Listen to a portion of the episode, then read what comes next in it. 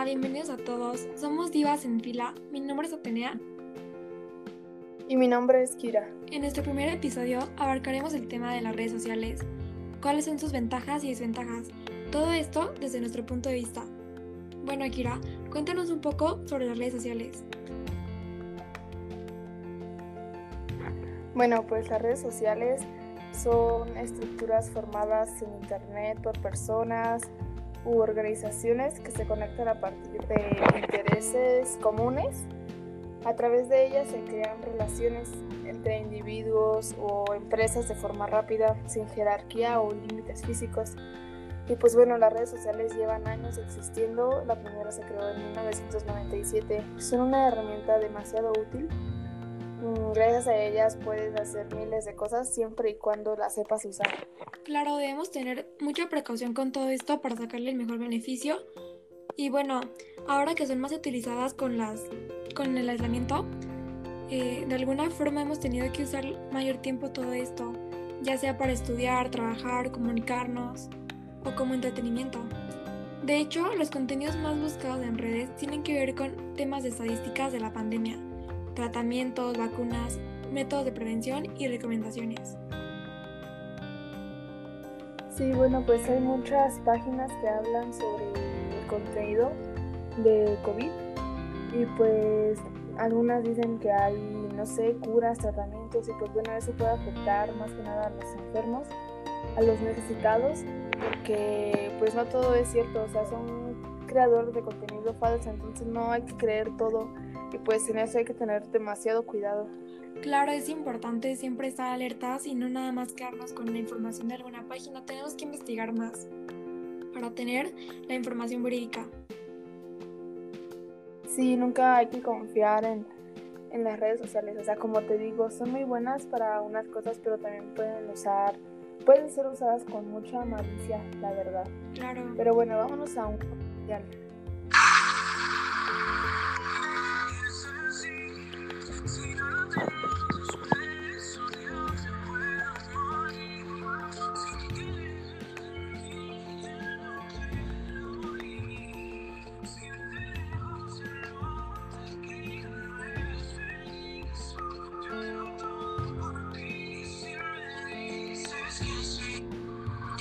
Toda tu música completamente gratis.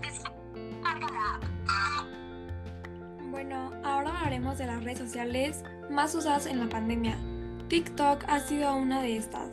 Antes no lo usaban tanto como ahora. ¿Tú qué piensas, Kira? Sí, la verdad, pues bueno, todas las redes sociales se han utilizado, pero creo que ahora con esto de la pandemia se han usado muchísimo más, ya sea para trabajos o pues solo por diversión. Mm, TikTok, pues bueno, es una red social que se hacen como tipo videos este, pues bueno, ahí puedes encontrar de todo la verdad.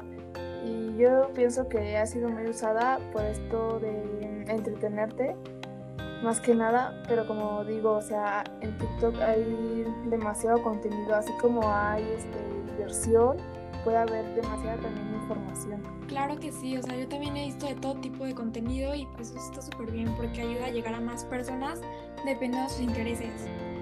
Y bueno, como sabemos, las redes sociales, además de servir como un medio de interacción social, también son un canal muy eficiente para los negocios y cada vez más empresas se dan cuenta de esto.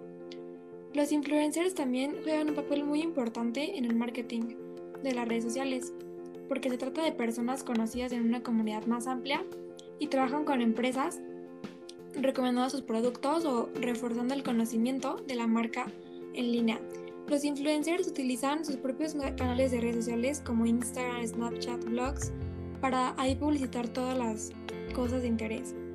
Y bueno, como nos hemos dado cuenta, ahora todo funciona con algoritmos. Si te das cuenta, en las publicaciones de Instagram primero te van a aparecer las que más con las personas que más interactúas y las de todos los días. O sea, antes no era así, hasta el 2014 empezaron a hacer ese tipo de actualizaciones donde nos aparecen ahora pues publicaciones nuevas diarias dependiendo de nuestros intereses. Sí, la verdad que, bueno, pues si tú tienes un tema específico por el cual veas, no sé, Instagram, pues bueno, ahí te va a aparecer más que nada ese, ese tema de tu interés. Claro, porque constantemente nos están monitoreando las aplicaciones.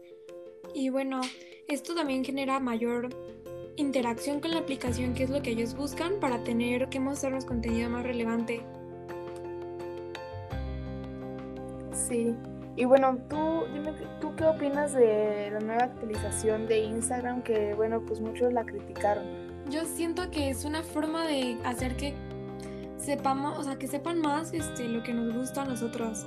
Y siento que igual está bien porque pues nos van a mostrar contenido que nos interesa, ¿no? Pero a la vez también como que invade nuestra privacidad porque pues, nos están checando con la cámara todo el tiempo y eso como lo usan para ver nuestras reacciones, pero eso es como más de invadir la privacidad, ¿sabes? Sí, hubo muchas críticas sobre eso de que, bueno, pues la privacidad, de que ya nos iban a estar según como que espiando por la cámara, al igual que la nueva actualización de WhatsApp también decía lo mismo. De hecho, WhatsApp este, publicó unos estados donde decía pues que no, que ellos respetaban la privacidad y así. Así es, porque muchos estaban cambiando ya... de la aplicación a Telegram o a otras aplicaciones externas. Sí, eso sí fue como que demasiadas críticas para esas dos aplicaciones. Claro. Y bueno, ahora vamos a un corte publicitario.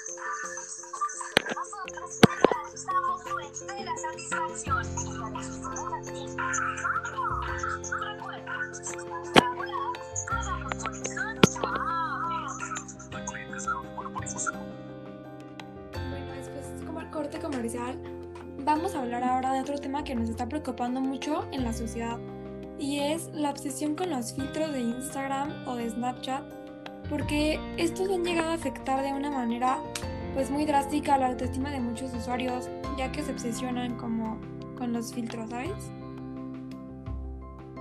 Sí, sí, he visto demasiadas así como que, bueno, pues como dicen, los filtros tienen como que una obsesión y bueno, eso sí afecta, ¿no? Un trastorno puede ocasionar. Claro, porque nos crean expectativas que no son reales y pues no son más que una ilusión.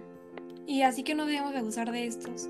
Yo pues sí te digo que he usado varias veces filtros como de belleza, pero pues también estoy consciente de que solo es una ilusión y no deben ser este consumidos siempre, o sea, no los debo usar siempre.